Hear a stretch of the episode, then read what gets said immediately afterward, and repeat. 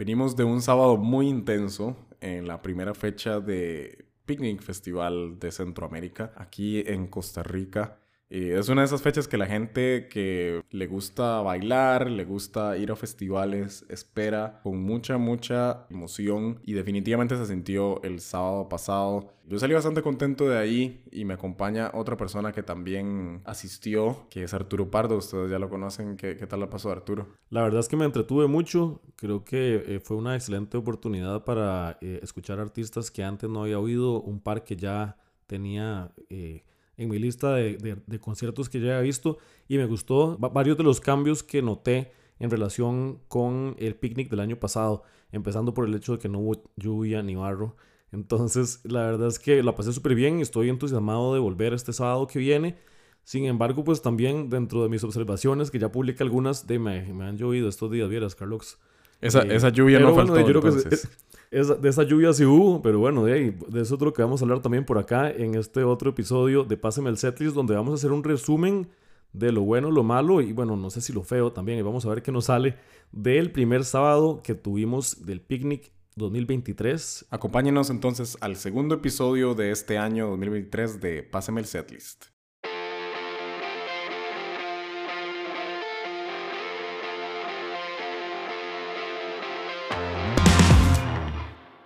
Lo bueno, lo malo, lo feo, lo, lo frío también que estuvo, ¿verdad? Creo que yo quiero empezar nada más diciéndole a la gente como por favor lleven un suéter, o sea, increíbles outfits y todo, pero lleven suéter. Vi, vi gente ya a las 8 de la noche eh, en una esquina nada más pasándola muy mal, así hechos un puño, un grupito de tres, entonces es como...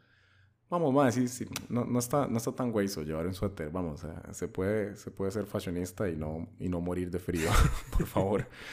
Téngalo en cuenta. Ah, sí, completamente. O sea, creo que el reto, el reto está en el hecho de que uno está en Pedregal, ¿verdad? Ahí en Belén. Y durante el día, pues sí es bastante soleado. Pero por la experiencia que tuvimos, y yo estoy completamente de acuerdo con esto, es indispensable casi que hasta llevar un gorrito para la noche. Ah, sí, yo me quedé pensando eso mismo. O sea, como que yo andaba una gorra y la usaba de noche. Eh, a pesar de que no haya sol, sí, sí es bastante, sí ha estado bastante como decemberino, por más de que ya vamos casi que para febrero y la próxima fecha va a ser el sábado 4 de febrero. Pero bueno, antes de elaborar sobre eso, queríamos contarles que sí, nos llevamos una buena sorpresa. La distribución del festival es bastante similar a la del año pasado, pero tiene unos agregados, creo yo le pusieron eh, ciertas zonas para sentarse pues más cerca del el stage yogo que es uno, uno de los que queda al aire libre. También algo que me gustó bastante fue la, la, facilidad, digamos, que tuvimos esta vez de estar en la zona Picnic Pass. Siento que hace un par de años no podíamos como prensa hacer eso. Y, y de pronto tener Picnic Pass y van a, a, este festival por dos, tres artistas que les gusta, eh, yo creo que vale bastante la pena que, que, que consigan esa entrada porque la visibilidad, la, la no estar, digamos, eh, tan estripado en zona general eso, eso es algo como que es, es invaluable, sobre todo considerando que, bueno, Arturo y yo llegamos ahí como a la una de la tarde y salimos a, a las 12 de la noche. Es decir, esa comodidad en 12 horas es, es, clave, ¿verdad? Como para sobrevivir, por decirlo en términos así bien dramático. Sí, completamente. Nada más para quienes, para quienes nos están escuchando, para que tengan una idea, digamos, eh, hay un sector de prensa que tal vez sí nos da ciertas comodidades. Eh, por ejemplo, si tenemos que cargar el teléfono o así, tenemos esa posibilidad. Este, inclusive si queremos ir a descansar un rato, pues también está eso. Y esta es una parte que está en uno de los, edificios ahí en Pedregal. Pero bueno, en realidad lo que pienso, Carlos, en realidad nos encontramos creo que en dos momentos, nada más por ahí. O sea, no... Y yo creo que eso también es parte de lo, de lo, rico de este espacio para conversar porque probablemente vimos cosas muy diferentes, eh, ¿verdad? entonces, creo que también eso es, eso es Lo que sí pensé ahora que estabas hablando un poco del, del Picnic Pass, yo creo que no, nunca entré a esa parte. Creo que me, la pasé todo el rato en, en, lo que corresponde a general. Y lo que sí pensé desde ahí es que realmente los espacios como el VIP, el balcón no sé cuánto, el área yoga, o sea, eso para mí del, del, todo no me genera ningún atractivo porque dudo que los conciertos se disfruten también desde ahí, desde tan lejos. Lo que sí, sé que hay unas ventajas como de que tienen baños exclusivos, etcétera, pero definitivamente como que no envidio a la gente que está en esos balcones, ¿sabes? Sí, no, y tal vez eh, son personas que tienen un ride de conciertos muy diferente al de nosotros, ¿verdad? Tal vez están ahí como en, en la lejanía, están cómodos. Entiendo que también hay algunas mesas en las que los atienden en la mesa, ¿verdad? Por ahí es donde aparecen los jugadores de fútbol de, de nuestro país a veces antes de partidos. Pero bueno, ya, ya en el tema más de, de música, sí, ahí no es donde se vive la música, ¿verdad? Más bien me, me hacía mucha gracia toparme a amigas o amigos que andaban con la pulsera de Zona Yogo, pero andaban en el Stage Hideout, que es techado. Y de ahí sí les tocaba meterse con la prueba y todo, pero es como, bueno, es que yo quiero, ¿verdad? Estar enfrente para ver al Rails Bello, perfecto. O sea, qué bueno que también eso es parte de, de hacer el asunto. Eh, ahora que hablabas de descubrir, yo siento que sí es un festival más como de redescubrir, digamos. Yo tal vez no he tenido tan presente en mi vida a Incubus, pero el sábado los estuve enfrente y estuve bastante cerca y la pasé muy bien viéndolos. Incluso el camarógrafo con el que andaba, eh, Pablo Cianca, amigo, amigo mío, él me decía como, ah, es cierto, esta canción es de ellos. Y luego, ah, mira, sí, esta canción también. Entonces, siento que eso fue algo, algo interesante. Como que no diría que es un festival donde la gente va a descubrir varas nuevas per se, pero sí te ayuda como a darte la impresión de, de cómo es en vivo y, qué hacen estas personas. Sí, completamente estoy de acuerdo. Ahora que, bueno, empecemos por lo bueno entonces, ya que, ya que le, le estamos por ahí. A mí, por ejemplo, sí me pasó, porque yo creo que tal vez en mi caso sí descubrí, digamos, Collie Watts es un artista de, pues, que siempre he sabido que existe eh, y nunca había tenido la oportunidad de escuchar, tal vez ni siquiera la curiosidad. Y la verdad es que sí me motivó bastante y me quedé un buen rato viendo Collie Watts. Me parece que tiene muy buena banda, que él tiene muy buena energía también en tarima y que el ambiente que se generaba era una hora como muy, muy pacífica, por así decirlo. Y no sé, tal vez esto, este ambiente típico del, del reggae y, lo disfruté mucho. Me pasó igual también con Vicente García, que Vicente García no sé cuántas veces ha venido en los últimos años, pero por primera vez tuve la oportunidad de quedarme escuchándolo y súper sorprendido quedé, la verdad, riquísimo sonaba. Eh, la banda también muy tuanis y como que la energía que, había entre él y el público pues también se sentía muy agradable. Entonces fue otro artista que sí descubrí. Eh, entonces, por ejemplo, podría citar esos dos con artistas que, que ya he escuchado y que no tenía la, menor idea de cómo iban a ser en vivo. Por ejemplo, Mora, que me gusta mucho. Y en vivo, eh, de, pues me gustaron los visuales en realidad. Creo que, creo que por ahí me atrapó un toque. Sí, creo que de repente eh, tenía las expectativas muy altas, que a veces es un problema también, ¿verdad? Ya ir como con las ideas ya como creadas, pero me, pero me gustó verlo en vivo, la verdad. Y Jean Paul es otro que también en sus 30 años de carrera, nunca había tenido la oportunidad de verlo y me convenció mucho. Y después leí como opiniones divididas de varias personas, pero a mí me, me cuadró un montón. ¿Qué más, ¿Qué más te gustó de lo que viste? Bueno, sí, pues ya mencioné lo de Incubus, quisiera como que sí resaltar eso. Fue, fue un encuentro muy interesante en, verdad, en el marco de un festival tan no de rock, tan no de, de guitarra, bajo y batería, toparme eso y no solo eso, sino que también hasta unos sintetizadores bien bonitos, hasta que pusieron Shine on You Crazy Diamond de Pink Floyd. O sea, era completamente lo opuesto a todo lo que habíamos oído en todo el día. Pero muy, muy tuanis eh, escuchar que la voz de Brandon Boyd sigue ahí enterísima. Y que las voces de la gente que estaba ahí, pues estaba también completamente metida en la vara.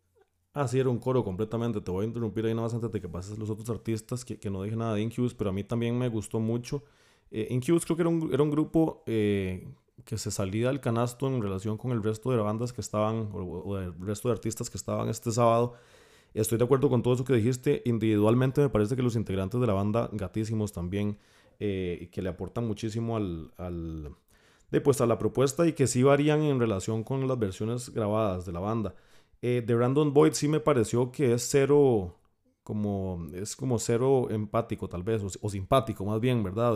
como, como, muy poco, inclusive como que desperdició la, desperdició la oportunidad de, de hablar sobre, sobre Tad Winklefield, que es la, la, bajista que está en este momento en, en Incubus, sustituyendo al, al, bajista, en este momento no tengo el nombre del bajista anterior. Sí, pero ella, él, ella, él, lo la presentó pero no hizo mayor mención tampoco de que era la primera fecha del tour. Imagínense, o sea, los más están haciendo este tour enorme de 20, 30 años, no sé cuántos de carrera, y no, y no mencionó eso. Eh, creo que uno de los reclamos de cuando ellos vinieron hace 15 años en Festival Imperial 2008 fue eso, como que, ay, qué, qué mala gente, Brandon Boyd no habló con el público. Pero yo creo como que eso es algo como del, del Mae. Él está así completamente en su nota y muchas veces el El micrófono incluso lo está dirigiendo hacia un costado del escenario. Y me hizo gracia que igual el guitarrista de vez en cuando daba la espalda, el baterista estaba viendo a un lado del escenario. Es decir, ellos están ahí como, como teniendo su propio ritual y nosotros somos parte de eso, pero no necesariamente somos como tan, ¿cómo decirlo?, indispensables. hay, hay, hay artistas que hacen al público sentirse indispensable. Eh, ellos no son de esos. De acuerdo, sí, sí, completamente de acuerdo. Eh, ¿Qué más? Que te interrumpí ahí, pero ¿qué otros artistas te cuadraron? Bueno, una sorpresa muy, muy curiosa para mí fue escuchar a, a Rels B en vivo. O sea, eh, siento que él tiene una fórmula ahí bastante específica, de, tiene unos beats ahí que recuerdan como a afrobeats o un poquito como reggaetoneado y una guitarra bien melancólica y el mae canta varas bien, bien melancólicas. Así, eh, citando a, este compa Pablo, es un chico guapo, ese es como el personaje del mae y esa es la música que hace y es todo de decía yo que era música de fuckboy, pero bueno, eso ya suena, ya suena más ofensivo. Lo que quiero decir es como el Mae tiene un personaje bastante claro. Y me pareció muy tuanis verlo en vivo. O sea, y la gente cantaba que daba gusto, pero también estuvo muy tuanis que en esa parte el Mae no se quedó quieto. O sea, sí tenía su baterista, su, su guitarro ahí arriba con todo y, y digamos, consola de DJ. Muy interesante. Otro que me la pasé muy bien fue viendo a John Miko eh, a, pesar de que tuve que correr ahí como ver un rato el audio, ver a John Mico, casi que agarrar ecos apenas de Coffee, ¿verdad? Por la cuestión de los horarios. Creo que a John Mico sí pude como realmente ponerle mi full atención y la pasé bastante, bastante bien. perdón, nada más vos que viste John Mico y a Reels B, ¿qué, ¿qué, tal el ambiente en, en, esta tarima, que era la tarima bajo techo? Pues dependía mucho. Cuando entré a las 3 de la tarde eh, estaban tocando Mariano SL de un turrialbeño que hace trap. Y luego estaba por ahí también Soul 2 de Barrio Cuba, ambos nacionales, ambos en la onda hip hop completamente. Y había poca gente viéndolos y fue y aún así fue muy tuanis, incluso aprovecharon eso y, y Soul 2 se tiró al público y esa hora me cuadró mucho. Entonces, ahí dependía mucho también de, del ambiente. Cuando yo entré para De La Ghetto, el sonido no estaba como en su mejor momento y, y eh, si era un llenazo, estaba más difícil. Entonces, yo casi que oí canción y media y, y me devolví porque como, más ya, ya, ya no voy a estar metido en esta vara y puedo ver otras cosas. Cuando fue Cráneo y Láser, siento que estuvo muy, muy tuanis también, porque de nuevo es un público más, eh, muy específico, el que va a escuchar así como lo-fi rap de España, pero muy tuanis ver que sí tenían buena convocatoria. Y ya para terminar de contestar la pregunta, pues siento que John Mico igual por la cuestión de los horarios no tenía mayor cantidad de gente a la par suya. Todo bien, pero la gente que estaba se sabía todas las canciones. Eh, la Mae es, es como que ella sabe como que le están tomando fotos. No sé cómo explicarlo. Como que la forma en la que se posiciona frente al escenario, la pose que hace, la forma en la que ve al público, es como que siempre es fotogénica. es muy...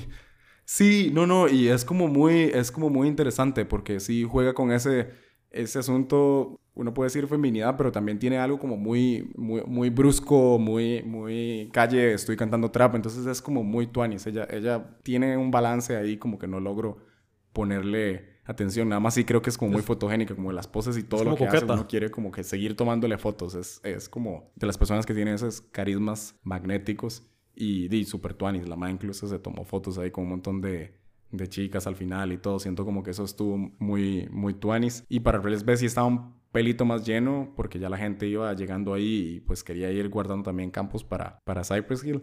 Y se pasó súper bien ahí. Yo creo que... Eh, eh, para, a pesar de ser un escenario techado que mucha gente diría no, nada que ver, yo creo que ah, cumple muy bien su cometido. A veces se mete el sonido de la tarima que está a la pura par, el, el yogo, por ejemplo, estaba estaba Coli tocando y al mismo tiempo estaba Mariano y, y Sol tú y pues Daisy entraba a veces el escándalo ah, de pronto, pero no se solucionaba cuando estaban poniendo música y, todo bien. O sea, como que funcionaba. Y el, el, el, que sí me quedó con dudas fue el escenario nacional, es verdad. Como que tengo, tengo sentimientos encontrados. Pero bueno, hay, algo que has escrito también. Eh, ¿qué, ¿qué, fue la impresión que, que te dejó ese escenario? Sí, yo tuve la oportunidad de ver a Byron Salas un toque. Eh, también no había mucha gente, pero bueno, tenía, tenía dos parejas de bailarinas que estaban como, o sea, me hizo mucha gracia porque a Byron Salas lo vi como desde el lado y estaban como, o sea, se, notaba el ensayo detrás de este show con las bailarinas, estaban como muy metidas en personaje también, y si bien había poca gente, también estaba como con una energía muy tuanis. Más tarde pude ver a Canina un toquecito, no, no pude quedarme mucho, pero también me pareció que si bien no era tanta la gente que había, eh, los, los que estaban, ella inclusive se sintió, ahí, ahí, dijo por micrófono que estaba muy, muy contenta, digamos, de ver a la gente cantando y pues su repertorio ya en este momento es mucho más conocido que tal vez cuando se presentó el año pasado. Lo que sí tengo eh, la idea es que, y verdad, y estando ahí como que no entiendo por qué tiene que haber una tarima específicamente para nacionales, eh, además que son como el relleno del food court, me parece, ¿verdad? Entonces, eso como que después me, me, me quedé pensando un poco, este año se cambió y creo que con la intención, se cambió de ubicación, creo que con la intención de que fuera menos difícil de encontrar, porque el año pasado inclusive me acuerdo que vos no, ¿verdad? Como que te perdiste, pero creo que el, el cometido de la tarima de resaltar el talento nacional no tiene mucho sentido si lo estás, si lo estás reduciendo a un espacio que evidentemente es mucho menor que el de las otras tarimas. Entonces como que me quedó esa duda, ¿verdad? No, no siento como que se le esté dando el espacio que se, se merece. Ahí tocaron también Santos y Zurdo y un rojo, que no pude verlos. Pero sí, también siento como que no, no hay por qué. ¿Vos, vos qué sentís? Sí, el año pasado me costó muchísimo más encontrarles. Incluso me acuerdo que el año pasado sí era bajo techo en, dentro, digamos, de estos galerones de Pedregal, por lo que era como luz blanca. Esta vez al menos había como una luz más, más luces de colores, como que se sentía más así como que tenían escenario y no que eran solo, ¿verdad? Un, adorno. Sin embargo, sí, el momento en el que fui ahí para ver a Canina fue muchísimo más difícil meterse como en la vara y, y uno estaba, los que estábamos ahí por el artista nos parábamos de pie al frente, pero eso quiere decir que le tapas a toda la gente que está en el fútbol que igual tal vez no están poniendo atención, ¿verdad? Sí es medio incómodo, digámoslo así. Yo no, yo no quiero decir como que esas es de las cosas que odio o que amo, nada más creo que sí es incómodo y, y resulta que hay artistas que pueden tal vez si tocar en escenarios un toque más grandes como ese, ese que era bajo techo, no sé, yo siento que yo los hubiera puesto ahí y hubieran hecho muchísimo sentido sin tener que obligarlos, ¿verdad?, a preparar toda una propuesta para el escenario gigante, cualquiera de los dos que de acuerdo, sí. Entonces sí, es, esa siempre es, una, una, cuestión medio complicada, digamos, en términos de, de logística. Eh, otra cosa que, que, sí noté ahí, que mucha gente lo dijo, ya que estamos hablando, en, en, ese, en ese, ya en la noche, en ese food court en el que había un escenario, la gente tardaba a veces media hora solo haciendo fila para recargar la pulsera o así. Y bueno, yo soy de las personas como que es como que si veo que hay mucha fila no la hago y trato de buscar otra solución. Hay gente que no y con sobrada razón, pero me imagino que eso sí fue muy desgastante, digamos, también para, para la audiencia, ¿verdad?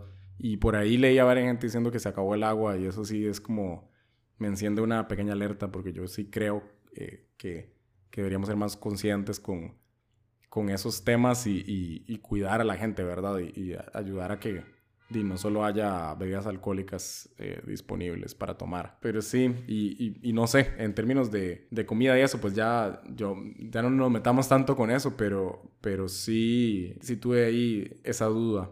Hablando un poco de, de eso, de las cosas que tal vez no nos cuadraron tanto, eh, yo también siento que medio me llevé un chasco con Mora, como que también tenía muchas ganas de, de verle y hacer tener todo el momento, pero di, siento que el, el, el, show podía no estar viendo al escenario y podría matizarlo más con el público, que eran los que estaban cantando, pero todas las canciones, más que yo hice la cuenta de las primeras 7, 8 canciones, nada más creo que fue lo que vi, y todas las contaron, madre, pero es que fue absurdo.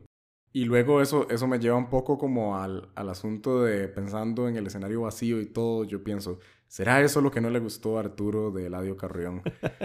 Mae, quiero, quiero, ¿cómo se llama? Leer un segundo para, para que la gente entienda lo que usted puso, porque al final de cuentas es un párrafo. Entonces, es... Eladio Carrión participó con un paupérrimo show. Ya, ya esa palabra, ya ahí yo quedé como, oh", ¿verdad? Y fue como, durante más de una hora estuvo caminando de un lado al otro escenario, a veces ondeando un paño blanco, que en verdad era un pinche paño y cerró como cereza el pastel quitándose la camisa. Vaya clímax. Eladio Carrión es un recordatorio de que el éxito y la mediocridad pueden tener un mismo nombre y apellido. Y yo, wow, man, qué, qué diferente a lo que yo vi, digamos, o sentí en ese momento. Y lo que más me preocupa, digamos, y eso es lo más curioso, es pensar como que, digamos, leí este párrafo y di, lamentablemente era solo un párrafo, yo entiendo espacio, pero ¿qué, qué te hizo falta entonces? O sea, ¿qué, qué podía haber ahí que no, que no hubo?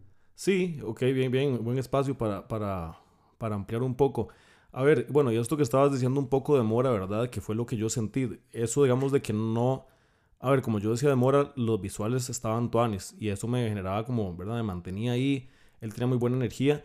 En el caso del audio, en realidad ni siquiera los visuales valían, valían la pena. O sea, yo sentía, o ya en retrospectiva, siento que no hay ningún valor agregado a nivel, y no solo producción, o sea, yo creo que inclusive como de conceptualización, no hay absolutamente ningún valor agregado entre poner a Ladio Carrión con cualquier canción Spotify que ir a verlo.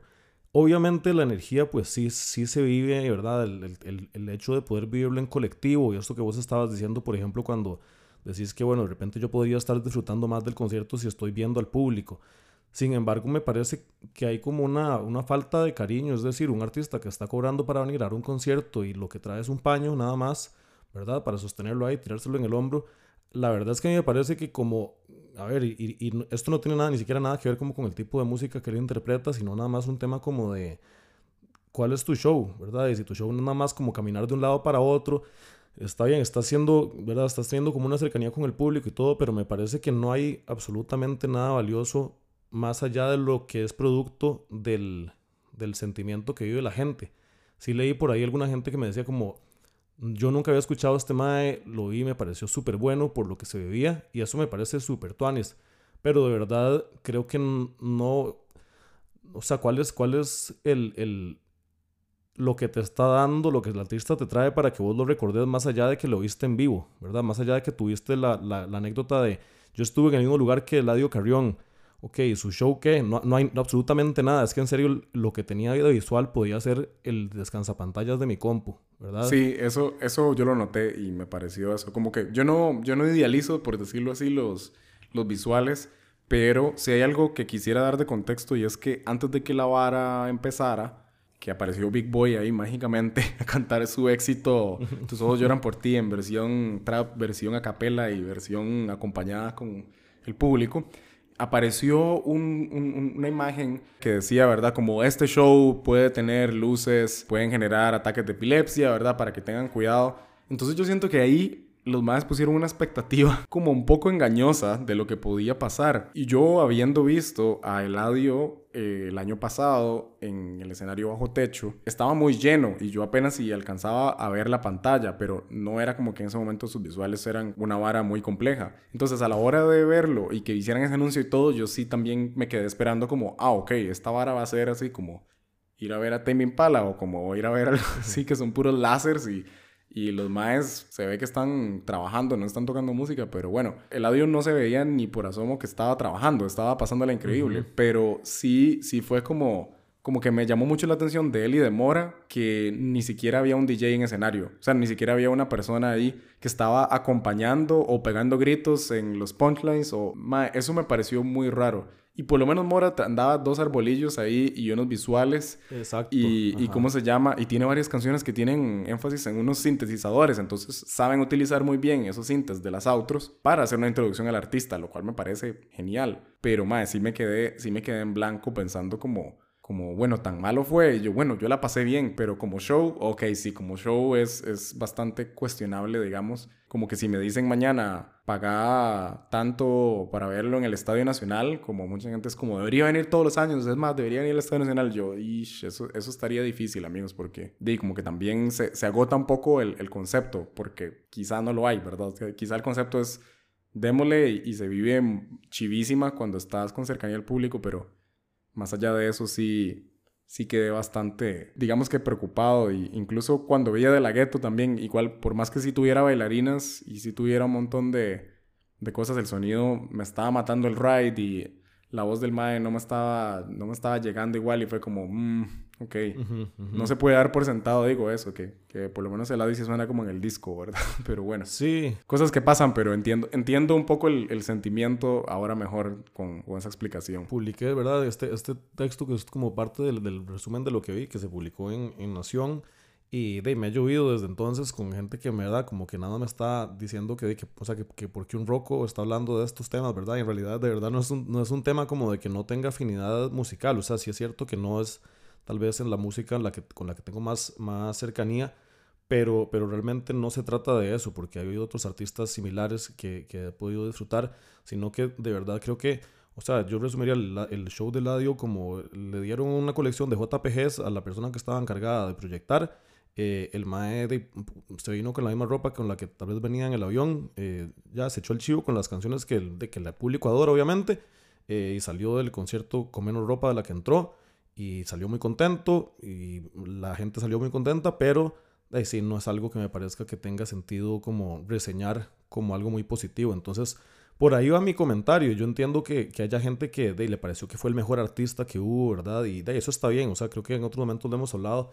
El concierto perfecto es el que conecta con las emociones propias. Yo nada más trato de, de hacer como una observación en relación con, con, otros shows que he visto y bueno, dentro de eso sigo, sigo sosteniendo que es de los peores artistas que he visto en vivo. Qué bueno que en esa lista está, está también Justin Bieber, pero bueno, eso es tema para otra, otra ola de hate. bueno, otros momentos. Y Yanni, madre, eras cu Uy, cuando vino Yanni, que es este artista griego, esa vez hubo gente que, me acuerdo un correo que recibí que decía, a partir de este momento me referiré a Yanni como el maestro. Y entonces, ¿verdad? Me tiraba como estos cinco puntos de por qué yo no sabía absolutamente nada de lo que estaba hablando. Pero bueno, entonces hate siempre va a haber, así como de repente alguien que se siente identificado, pero de todo bien, es parte de lo que sucede si uno comparte. Es una opinión completamente personal, ¿verdad? Y yo no pretendo que sea como la verdad absoluta porque no tengo ni la capacidad de, ni el conocimiento para hacerlo, ni, ni, ni el derecho, ni siquiera tratar de, ¿verdad? Nada más estoy compartiendo mi opinión y, y pues bueno, cuento con la suerte de que tengo un medio eh, abierto a recibir pues esos sí. textos, pero eso es todo realmente. Pues sí. Ya que estamos compartiendo un poco de, de, esa misma crónica, ahí vi que viste a Guaina. ¿Cómo estuvo eso? Yo fui el año pasado, entonces en ese periodo pues decidí eh, buscar otro artista pues nuevo, descubrir algo, pensar uh -huh. algo, pero ¿cómo, ¿cómo estuvo el show? Porque estaba marcado como un invitado especial, ¿verdad? Entonces yo estaba esperando tal vez aunque no iba a ir, estaba esperando algo, algo especial. pero siento que en lo anecdótico estuvo como, pues, un show de Guaina, ¿verdad? Sí, es que yo justamente como que me quedé pensando qué lo hace invitado especial. Creo que, creo que al fin de cuentas tal vez es el tema de que lo usaron como embajador de, de marca antes, de verdad, como para generar expectativa y así. Pero realmente claro, su claro. show, digo, no estaba como en una hora privilegiada, tampoco era... ¿verdad? Creo que el, formato que, traía pues no, no era que se salía de lo, de lo normal pero su show estuvo muy entretenido. Subió a gente del público también a que bailara, eh, a que bailara en, en, tarima y la verdad es que igual, digamos, sí siento que fue como un show, digamos, que si uno no conocía la música de Guaina, eh, podía pasarla súper bien. Entonces fue como parte de lo que me pareció que también fue como de de los artistas que, que, me sorprendieron. O sea, es decir, no, no que quedé con ganas de verlo, de verlo de nuevo, ¿verdad? pero, pero sí siento que es un artista que, que, me pareció que valía la pena. Me llamó la atención que el tema, este tema rebota, que todo el mundo se lo sabe de principio a fin, lo tocó dos veces y ahí fue cuando me entró la duda, como, bueno, ¿será que es un artista que tiene suficiente repertorio valioso para echarse un chivo de esta longitud? Pero eh, aparte de eso, la verdad es que me, me, hizo bastante gracia. O sea, lo, lo pongo dentro, dentro de lo positivo, la verdad. Sí, a mí me hizo gracia que, ¿sabe quién también repitió? Eh, Sean Paul con Temperature. El mae, el mae la tocó ahí como a la mitad. Ah, es cierto. Y, y cerró con esa también, como una versión ahí como, eh, mi baterista, mi, eh, ¿verdad? Como, como la despedida, no me quiero despedir, uh -huh. pero aquí estamos. Algo que me impresionó de Sean Paul fue que tocaban las piezas seguidas. O sea, hacían como tractos de tocar uh -huh. seis piezas seguidas sin parar. Y luego el mae paraba, hacía un saludo y en una parte creo que fue que el mae dijo como, mae, hay alguien de limón aquí, siempre ahí siempre me han dado mucho amor. Y yo quedé como, ah, wow, o sea, el mae, el mae sabe lo que está hablando, porque claramente ha venido 500 veces, ¿verdad? Y luego, y luego de eso, ah, sí, nosotros éramos sí, como, sí. bueno, yo creo que podríamos ir caminando, tratar de agarrarnos, no me acuerdo si a Vera de la Gueto un poco o algo así. Y nos terminamos devolviendo porque empezó a sonar I'm Still in Love. y fue como, mae, no, di, hay que escuchar esa. Y luego empezó a tocar la de, la de Punky. Y fue como, mae, todavía no nos podemos ir. Y no nos dejaba irnos. Y eso, y eso me encantó. Yo sí creo que es muy, era muy loco como que el mae en serio estaba como escondido, como allá atrás. Eh, también, yo creo que cuando quitó los anteojos, se quitó los anteojos, la gente no le vio los ojos, sino lo que se dio cuenta es como, ah, este mae tiene una barba canosa. Qué curioso. Y yo, bueno, sí, es que ya Jean Paul cumplió ahora en enero, a inicios, pues sus 50 años. También tenemos que, que ser un poco comprensivos aquí con, con el asunto. El Mae, pues sí bailaba a poquillos, así, pero en realidad toda la parafernalia del, escenario era lo que capturaba la atención, ¿verdad? El Mae tenía dos tecladistas, el batero, el bajista, las bailarinas, eh, los dos DJs, eh, bueno, un DJ eh, que pegaba gritos y otro que nada más pegaba gritos, y yo, Mae, esto es genial. O sea, esto es como maximalismo, casi que una grosería que el Mae en serio llevaba una banda como de 27 personas y después estaba el audio solo en el escenario, como que era muy loco ver el contraste entre las generaciones, ¿verdad? Como estos más tratando de hacer todo y más y, y, este otro como más bien, digamos que minimalista o mediocre, dijeron por ahí. Pero bueno, pero bueno, Paul fue, fue, una, fue una gran, no sorpresa porque ya había tenido el placer de verlo en, en Palmares una vez, que siento que es como el, el ambiente correcto y adecuado para, para ver a Jean Paul. Pero, di no, muy tuanis. Y, y cerré viendo ahí a, a Cypress Hill también, que, que, fue interesante. ¿Y qué tal, qué tal Cypress? fue interesante porque yo había contado que tal vez no me acordaba tanto de la vez pasada, pero ellos igual, o sea, igual tocan tres, cuatro canciones seguidas así, sin, sin parar. Van mezclando las canciones entre ellas, lo cual me parece genial. Y lo primero que vimos en el escenario fue al DJ de ellos, nada más mezclando canciones. Y cuando digo canciones, el mae estaba poniendo desde Warpix de Black Sabbath, puso Soccer MCs, puso Here Comes the Comstepa, ¿verdad? Puso Wu-Tang, puso eh, la Marcha Imperial y puso también como un mix ahí como de TikTok, como de Head Over Heels con Holabacker y luego el Mae puso Enter Sandman y se puso a escrachear sobre Enter Sandman. O sea, fue una estupidez. 15 minutos en los que yo decía como Mae, o sea, este Mae no podía nada más subirse al escenario, ¿verdad? Él tenía que llegar y hacer un statement y luego ya entraron los otros Maes, ¿verdad? Eh, Sendog y todo el mundo y de una vez y pues cantando canciones sobre fumar marihuana, eso es, ese es el objetivo. y la gente, la gente, va para eso también. Y la gente va literalmente para eso. De pronto nada más el, el DJ que estaba súper con sus manos súper ocupadas y hablando y llamando con el micrófono, de pronto él también le apareció un puro en la boca y de pronto, de pronto hay una nube enorme ahí en, en el galerón, era muy gracioso y la gente cantaba pues aquella de Yo quiero fumar, quedó Dr. Green Thumb eh, when the shit goes down. Ok, putas. O sea, es, es bastante divertido. O sea, es muy divertido en, en tanto uno entienda qué es a lo que va y qué es lo que pasa. Incluso, no, y me hizo mucha gracia que eh, este Mae Dog, ¿verdad? Siempre anda su bucket ni se le ven los ojos, pero di, en, en algunos toques incluso eh, el Mae trataba de entrar a la canción y di, todavía faltaba un poquito más de instrumental, entonces era como que no le sonaba el micrófono y entonces el Mae era como, ah, ok, sí, todavía no me toca. Entonces ya en la siguiente entrada, al ver al mae sí entraba y ya uno dice como, ay, ya, ya mi roco está laguneando y todo, ¿verdad? Como que ya sí, sí se notaba ahí como los años, el brete. De nuevo, estamos hablando de personas de 50 años, hay que tener también conciencia de eso y no en mal right, sino en términos como de, ok, no le vamos a exigir tampoco tantísimo a la vida. Pero, mae, es muy enérgico. O sea, el nivel de kit que tiene el baterista es tanto percusión como batería es, gigante, o sea, es, absurdo y, y, a la par también un, DJ que escrachea increíble. Entonces uno sí queda como, mae, esto, esto es un show. O sea, uno entiende como por qué pueden cerrar ellos escenario. Y yo no sé si yo los hubiera puesto en el, en el escenario al aire libre. Posiblemente sí, tal vez por algo de logística no quisieron, pero me pareció, me pareció un buen cierre. Y aquí sí quiero enfatizar algo que no hemos dicho y es que la mayoría de los cerros se cumplieron hubo muy pocos atrasos, y eso, pucha, cómo se agradece cuando uno en serio pasa 12 horas en, el mismo lugar, ¿verdad? Sí, eso fue una de las principales quejas la vez pasada y este año creo que corrigieron súper bien, entonces eh, eso de felicidades realmente a quienes hicieron que eso fuera posible, porque a fin de cuentas, de, pues eso ayuda a, a, la gente a organizarse con, mayor anticipación. Eh, la vez pasada, para este fin de semana anterior, pues se supieron los horarios como con un par de días de anticipación nada más lo cual de repente impide que la gente pues planifique mucho, pero, pero bueno, si se respetan los tiempos, por lo menos ya estando en el lugar la gente puede ir viendo de dónde se mueve a, a, dónde, ¿verdad? Entonces, ya como para ir cerrando, algunas recomendaciones así como muy básicas, hablamos al principio del tema de llevar abrigo, creo que eso es indispensable. Eh, creo que hay algo, ¿verdad? Que tal vez es difícil de prever, pero bueno, para comprar comida, para comprar bebidas, se, se recargan unas, eh, las pulseras, ¿verdad? Y ah, según entiendo no hay forma de que le devuelvan a uno el dinero que no se va a utilizar. Entonces, tal vez una recomendación que haría es piensen en un principio cuánto dinero quieren invertir en comidas y en lo que quieren tomar Eh, y, pues para que vayan pensando si al final van a tener que hacer una fila adicional para recuperar el dinero o de la plata si no se pierde. Sí, sí. pierde, es decir, se queda, se queda en manos de alguien más, pero para que tomen eso en cuenta también. Es mejor cambiar también. Eh, si tienen ahí 10 mil pesos metidos, es mejor irse a la casa con cuatro cervezas que no necesitan o que no quieren tomarse en ese momento que con una pulsera que no funciona. Yo esperaría que, que sí habilitaran alguna forma de devolver ese dinero porque a final de cuentas es, es muy común en los festivales. Pero bueno, en, en tanto eso no sea así, pues traten de, de calcular las varas, las Cervezas normales estaban como en 2.500, cervezas de lata. Los tragos estaban como en 3.000, algunos más fancy como en 5.000 pesos. Y pues la comida es, es, lo que se pueden esperar de los food trucks, ¿verdad? Normal, ni 5.000, 6.000, 7.000 por ahí.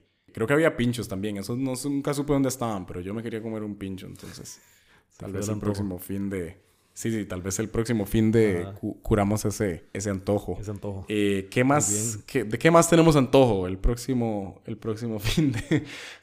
bueno, este fin de semana que viene hay, hay, hay, muchas bandas también y muchos artistas que ver. Creo que hay más presencia de artistas nacionales también, con artistas como La Milix y Alphabetics, Voodoo. Está por ahí también Entre Líneas, Pedro Capmani, Cadejos. Hay bastante artista nacional.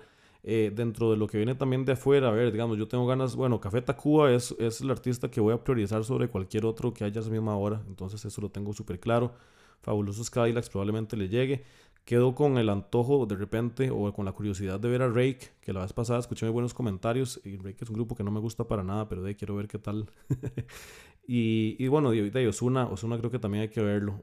Eh, ¿Vos con qué estás con ganas de ver? Sí, estoy con mucha curiosidad de ver a, Osuna definitivamente. Siento que en los últimos años como que, como que él venía con un impulso enorme y de pronto...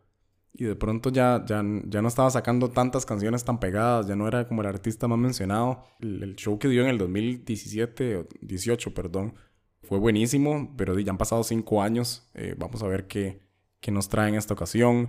Joel y Randy también, hablando, digamos, más, más de reggaetón, creo que tengo mucha, muchas ganas de verles, de lo que hacen en el escenario, vamos a ver qué se les ocurre y si se salen con la suya en Picnic.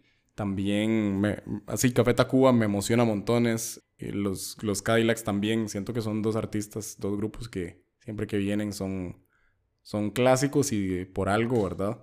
Por ahí están Mike Bahía con Gracie, que son pareja y cantan, que puede ser un show interesante. Jay Cortés que regresa, no, de nuevo, no, no trae tampoco nada tan nuevo, entonces vamos a ver que si los horarios nos permiten volver ahí. Y hay, hay muchísima más electrónica este, este 4 de febrero. Esa es otra hora que me llevo de, del cartel, ¿verdad? Está Clapton, está en Cuartero de la Swing, que son ya como de afuera, van a mezclar en, en, un escenario bajo techo que se presta un montón, digamos, como para ese feeling de, de rave en bodega. Así que si ese es el ride bienvenidísimos para la segunda fecha de Picnic. Eh, me sigue pareciendo muy curioso que lo hagan en dos sábados diferentes. Todavía no sé si me siento feliz o, o, no tan feliz de eso. Me gusta el domingo de descanso, pero también como que se me extiende el, el asunto. Entonces ahí, ahí estaremos reportando a ver qué sentimos. Definitivamente, sí. En el próximo episodio vamos a hablar de cómo estuvo este picnic y también de repente podemos hablar de otros conciertos que están por venir, porque creo que ya nos quedamos cortos de tiempo para comentar de eso en esta, en esta ocasión.